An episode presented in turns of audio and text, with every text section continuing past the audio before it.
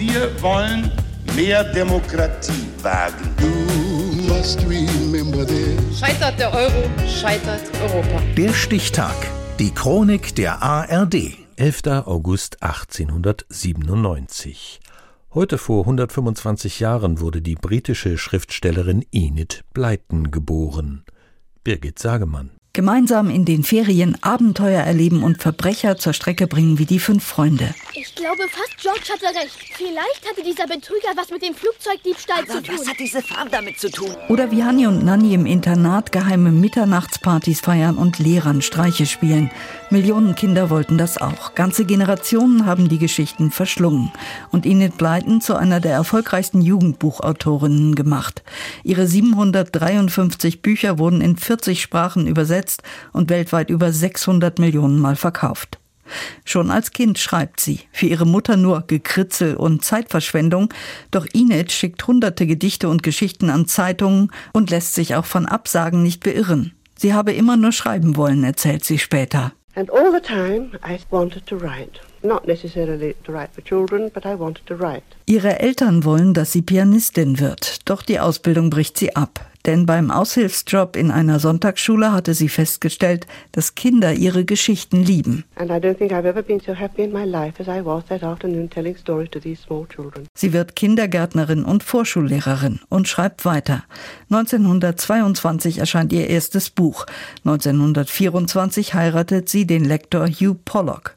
Nach außen hin ist alles heile Welt. Ein Haus mit Garten, eine perfekte Ehe, zwei Töchter, ein Hund, eine Katze. Und Enid, die mit ihrer Olympiaschreibmaschine auf den Knien im Sessel sitzt und mit zwei Fingern tippt. Bis zu 10.000 Wörter am Tag. Manchmal schreibt sie ein Buch in einer Woche. Sie habe das Glück, zu Hause arbeiten zu können, schreibt sie später. Ich hätte weder meinen Mann noch meine Kinder verlassen und in die Welt hinausziehen und Karriere machen können. Alle wahren Mütter werden das wissen. Du würdest nicht erwarten, dass ich meine eigenen Kinder für andere vernachlässige, oder? Sie pflegt das Bild der hingebungsvollen Mutter, die sich liebevoll um ihre zwei Töchter kümmert und ihnen als erstes die neuen Geschichten frisch aus der Schreibmaschine vorliest. So berichtet es jedenfalls die Wochenschau. Down at Beaconsfield live two small girls that other children may well envy. Gillian and Imogen don't have to wait for the next Enid Blyton book to appear in the shops. They can read it as it comes off the typewriter.